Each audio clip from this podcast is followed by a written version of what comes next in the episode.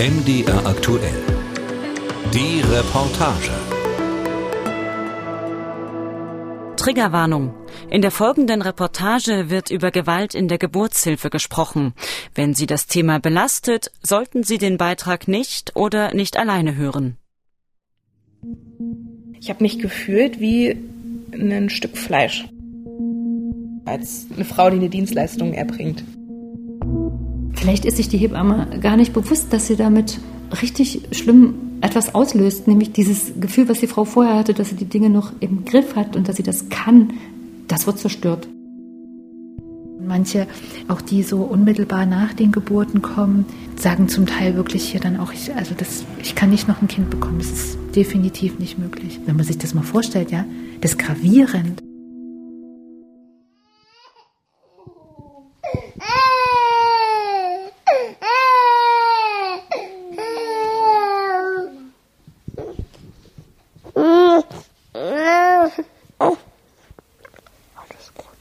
Entspannt liegt Marie auf einem breiten Sofa und streichelt die Wange ihres Sohnes Karl.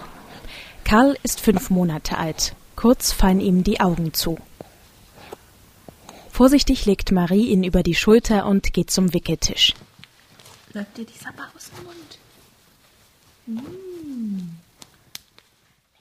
Marie, ihr Baby und der Papa des Kindes wohnen in einer hellen Vierzimmerwohnung in Halle. An der Decke hängt ein Mobile mit Schwalben. Im Flur steht die Trage für den Kinderwagen.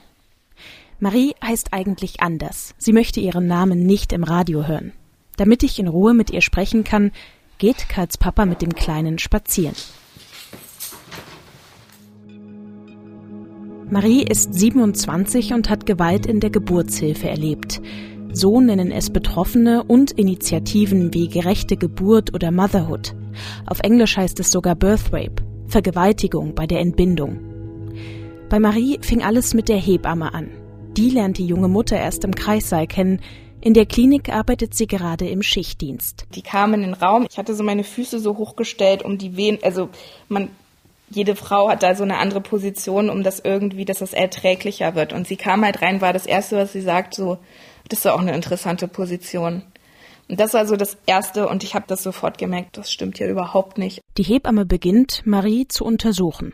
Sie hat ihre Hand in mich reingesteckt bis zum Ellbogen und hat da mit ihren Fingern immer meinen Muttermund so hin und her bewegt. Ganz, ganz, das war schmerzhafter als die Wehen. Und ich habe so geschrien, aber nicht diese normalen Wehenschreie, sondern wirklich vor Schmerzen, dass, mein, dass andere in den Kreis reingeschaut haben, um zu gucken, was los ist. Gewalt in der Geburtshilfe sind also Momente, die Gebärende als übergriffig, respektlos oder eben gewalttätig erleben.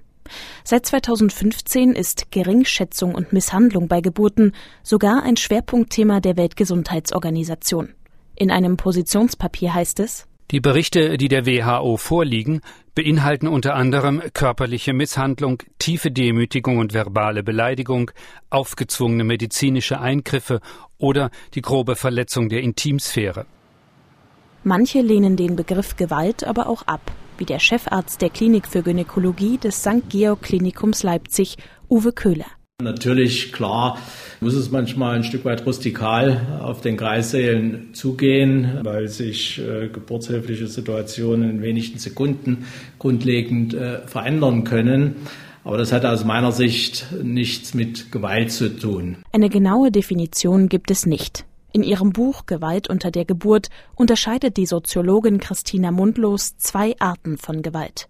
So ist zu lesen Psychische Gewalt unter der Geburt umfasst unter anderem das Hinwegsetzen über die Rechte und Wünsche der Gebärenden, Druck ausüben, ihr Angst machen, sie zu etwas zwingen, beleidigen oder auslachen.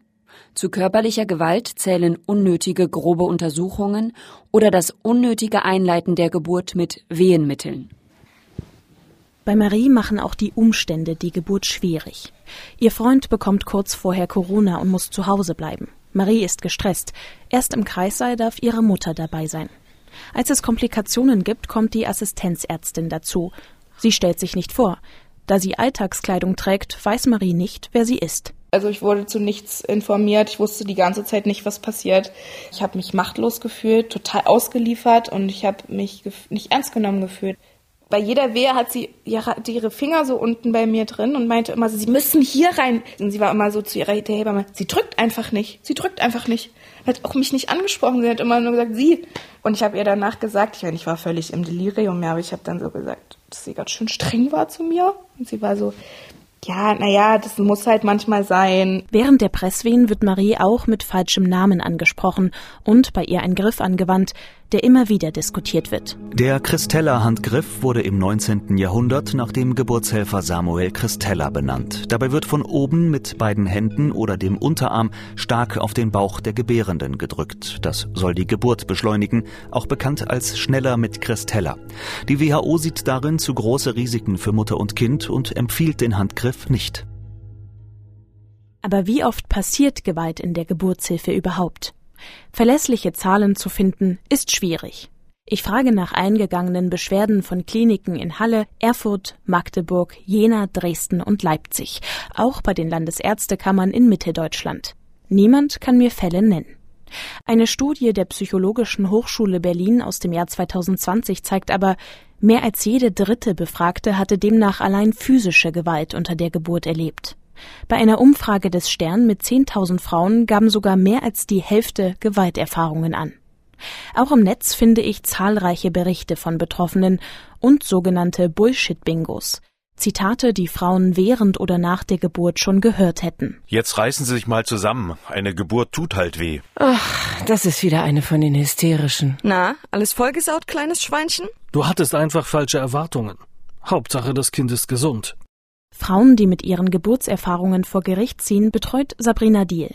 Sie ist Anwältin in Herne in Nordrhein-Westfalen. Ich erreiche sie per Skype. So, Moment. Hallihallo. Mal eben hier die Technik hier hinkriegen. Moment. sie hat kurze dunkle Haare, trägt ein weißes Hemd mit hochgekrempelten Ärmeln und sitzt im Homeoffice. Diel sagt, dass es vor Gericht oft schwer sei, einen Behandlungsfehler nachzuweisen, vor allem wenn es um psychische Schäden der Mütter gehe. Trotzdem kämpft sie dafür, die Zahlung von Schmerzensgeld durchzusetzen. Das haben wir zum Beispiel in einem Fall aktuell, ja psychisch das einiges mit der Mandantin machte, war, dass dann immer wieder unnötige vaginale Untersuchungen während des Geburtsvorgangs gemacht worden sind. Beispielsweise auch ein Assistenzarzt. Ja, Assistenzärzte müssen lernen. Der hat aber ohne sich vorzustellen, kam er rein, sagte schönen guten Tag, ich muss eine Untersuchung machen und da haben wir dann auch dann beruhigt. Und das Gericht irgendwann meinte, ja, aber Frau Diel, relativ verständnislos, ja, aber wo ist denn jetzt das Problem? Ich dachte, naja, es ist ein äh, Eingriff gemacht worden, der nicht äh, von der Einwilligung gedeckt war. Ja, welcher Schaden ist denn Ihrer Meinung nach durch den nicht indizierten Eingriff entstanden? Was soll das denn an Schmerzensgeld wert sein? Wir Ruhrpottler sind ja gerne mal gerade raus. Ich, ich formuliere es mal anders. Was meinen Sie, ist es Ihnen wert, wenn Ihnen jemand ungefragt die Finger in die Vagina schiebt? Eine Erfahrung, die auch die junge Mutter in Halle gemacht hat. Sie merkt erst zu Hause, was ihr passiert ist, spricht mit ihrem Freund und einer anderen Hebamme darüber. Im Gespräch mit mir schaut Marie meistens nach unten, spielt mit ihren Fingern. Die Geburt ihres Sohnes dauert am Ende 18 Stunden. Ich hatte in der Zeit nichts gegessen. Ich hatte auch keine Glucose bekommen. Ich hatte keine Schmerzmittel bekommen, gar nichts. Und ich hatte keine Kraft. Und ich meinte so, ich, ich, ich kann nicht mehr. Ich kann einfach nicht mehr. Bitte machen Sie einen Kaiserschnitt. Und dann hat sie halt einfach ihre Augen verdreht. Und als dann halt Karl auf der Welt war, hat er halt nicht geatmet und war blau und dann haben sie ihn mitgenommen und ich habe immer zu der Hebamme gesagt, wo ist er, was ist mit ihm und sie war so, ja, ja, die Ärztin wird sie schon gleich informieren. Ich war immer so, okay, äh, danke. Oder habe ich zu meiner Mama gesagt, das weiß ich zum Beispiel auch nicht mehr. Bitte sag ihm so, dass es mir leid tut und so, wenn du zu, bei ihm bist und dass ich das nicht wollte und so und sorry, es war irgendwie richtig schlimm. Wir müssen das Gespräch kurz abbrechen.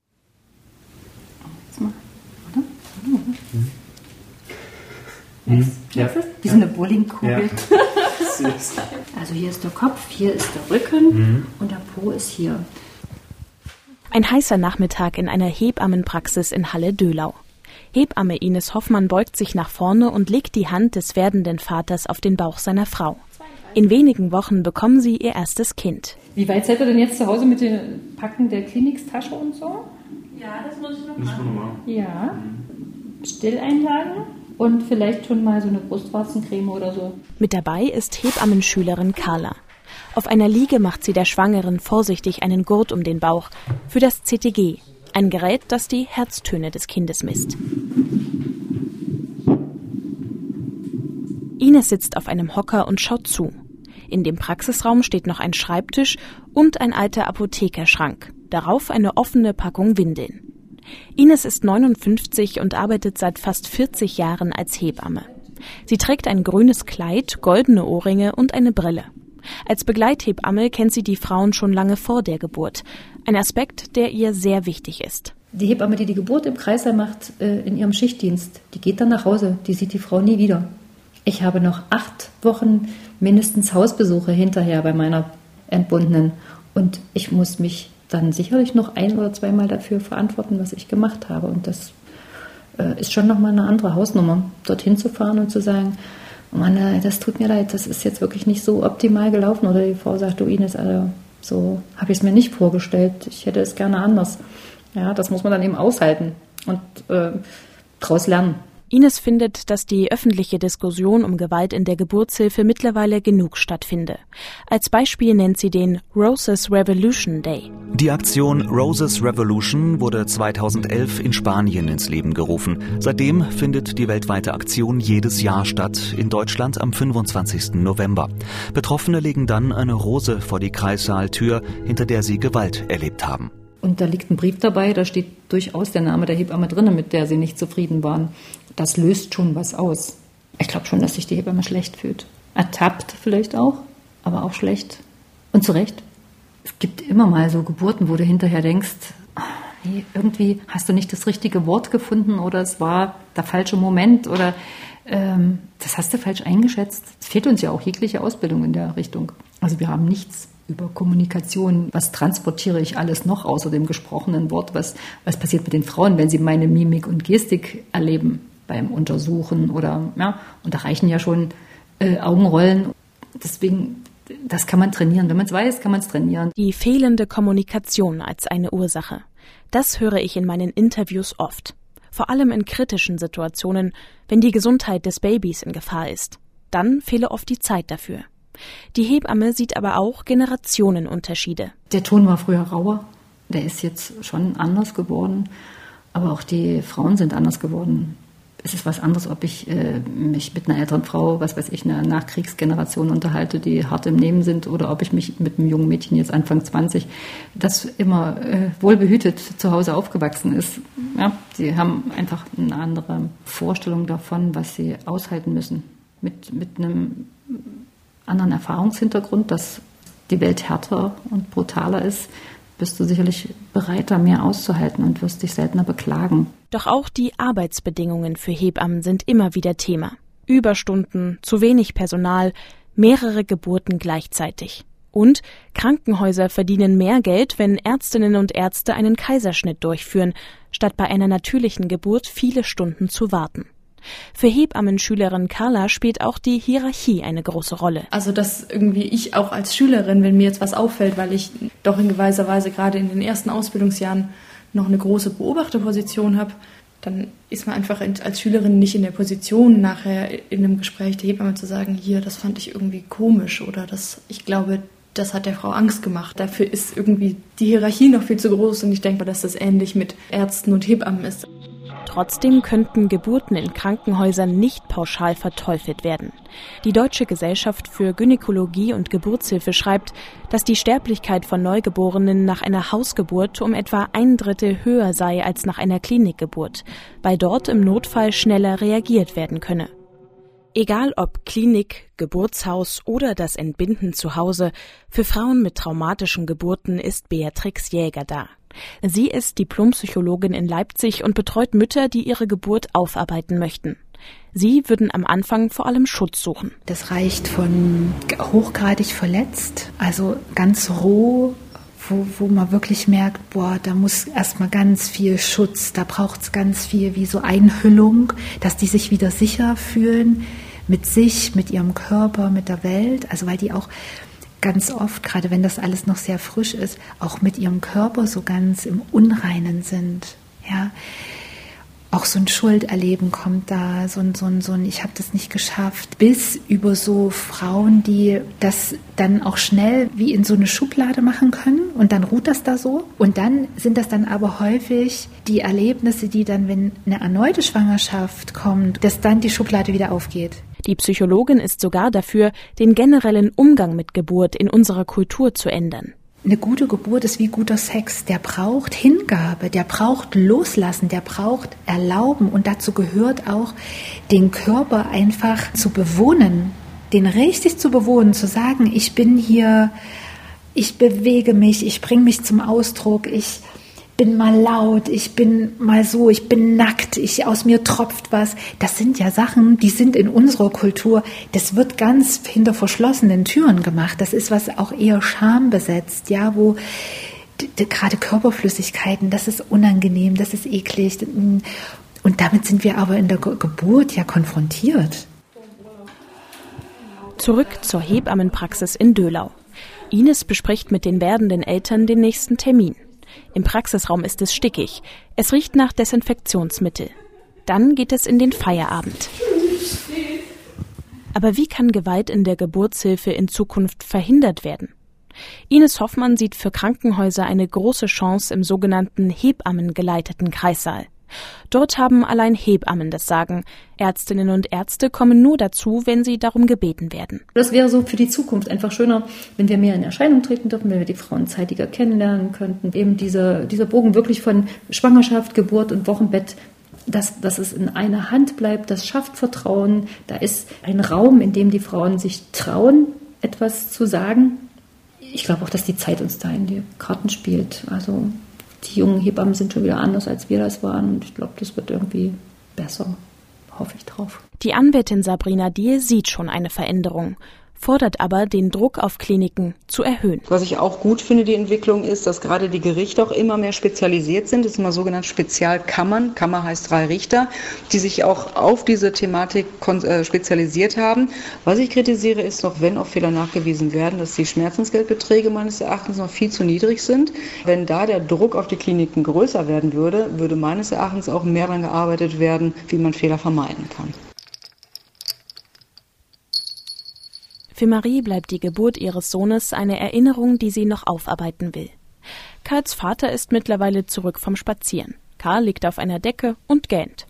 Anderen Frauen rät Marie, gut die eigenen Rechte zu kennen. In meiner Schwangerschaft, ich habe mich damit nicht beschäftigt, weil ich auch Angst hatte. Und ich glaube, wenn du mit einer Angst in die Geburt gehst, dann ist das schlimm. Und ich frage mich natürlich auch, sollten das jetzt Frauen hören, die gerade schwanger sind. Aber ich denke schon, dass bestimmte Sachen, dass man sich bewusst ist, dass das nicht okay ist. Oder dass man, weiß ich nicht, den die, die Person, die dabei ist bei deiner Geburt, dass man sagt, okay, kannst du bitte darauf schauen, dass sie nicht das, das, das, das machen, dass du immer fragst, wenn die irgendwas dir, ähm, weiß ich nicht, an Medikamenten geben oder wenn die irgendwelche Handgriffe ausprobieren, dass du darüber informiert wirst und dass deine Person, weil du unter der Geburt natürlich mit den Venen und dem Schmerz beschäftigt bist, dass aber die Person, die dich begleitet, dafür zuständig ist, dass ähm, für deine Rechte einsteht und da für deine Bedürfnisse einsteht und da irgendwie wie dein Anwalt ist oder deine Anwältin, die dich unterstützt. Und das ist, glaube ich, total wichtig.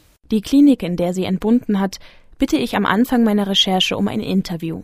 Als Antwort kommt eine Absage. Dafür eine lange Stellungnahme per Mail. Zu den Vorwürfen können wir uns nicht äußern, da wir nicht wissen, um welche Patientin es sich handelt und wie angespannt die Situation unter der Geburt war.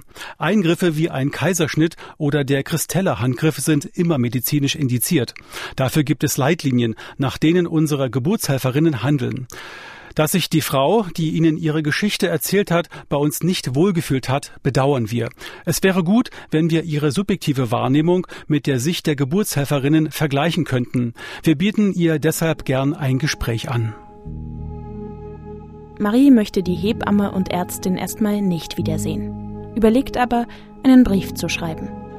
Vielleicht legt sie ja eine Rose dazu.